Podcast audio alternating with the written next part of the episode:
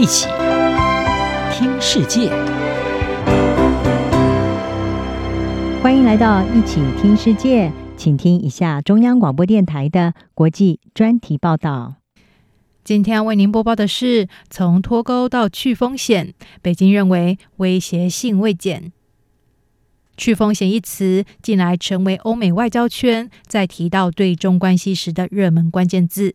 欧洲在四月率先抛出去风险的概念，说明川普政府开始的脱钩概念不可行，但他人寻求在经济领域降低对中国的依赖，来避免经济胁迫和国安威胁。拜登政府跟着采用这一项说法。接着，七大工业国集团在日本广岛召开领袖峰会时公布的联合公报也显示，去风险已经成为美欧日在应对中国风险时的共识。不过，专家解析，中国对此显然不以为然。这一个看起来比较温和的说法，听在北京的耳里，只是换汤不换药，认为西方要遏制他的意图不减。西澳大学博斯梅亚中心主任弗雷克告诉《澳洲金融评论》，去风险是一个比较容易接受的术语，定义比较暧昧，听起来不那么可怕。他并说，相较之下，脱钩本身是一个可怕的说法，尤其是对于商界来说，他们清楚地了解到脱钩实际上有多困难和灾难性。引起这一股去风险旋风的是欧盟执委会主席范德赖恩。他在和法国总统马克宏一同访问中国的前几天，在三月三十日的一次演讲中，率先使用了这个词，为重新平衡欧中的经济关系定下基调。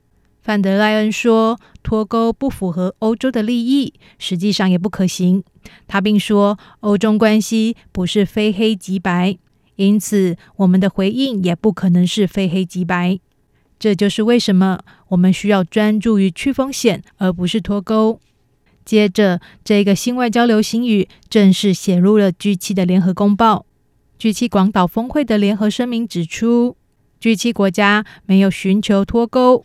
与此同时，我们认识到经济韧性需要去风险和多元化。声明中并具体提到中国说，我们将寻求应对中国非市场政策和做法带来的挑战。这些政策和做法扭曲了全球经济。东京庆应艺术大学国际政治学教授细谷雄一表示，G7 的联合公报采取了非常平衡的做法。细谷雄一告诉半岛电视台，这种去风险而非脱钩的做法是欧盟的首选，意味着他们没有采取美国对中的脱钩政策。他并说，尽管 G7 对中国使用了一些批评性的措辞。但我觉得他们得出的结论可以被本次会议的大多数主要大国所接受。各界关注中国对这一项被认为比较温和的说辞怎么看？根据中国外交部在五月九号发出的通稿，中国外交部长秦刚在柏林和德国外长贝尔伯克进行会谈时表示，中方对德国和欧洲不寻求与中脱钩表达赞扬。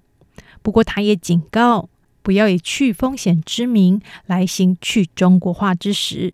路透社的专栏作家史温尼分析指出，G7 端出了去风险策略，但对北京来说，这不代表着这些民主大国对他的立场缓和。因为从实际的内容来看，北京看到的人是 G7 在阻碍其战略产业，同时增加了国防预算。此外，史温尼指出，G7 还计划促进基础建设投资，以及增加对贫穷国家的债务减免。这可能会削弱中国在非洲、拉丁美洲和其他地方的影响力。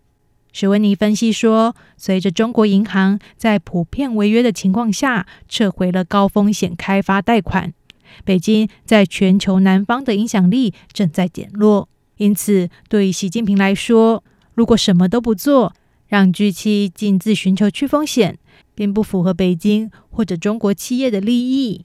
在这样的背景下，去风险这个看似委婉的说法，其实更具威胁性。以上专题由央广编译，张雅涵撰稿播报。谢谢收听。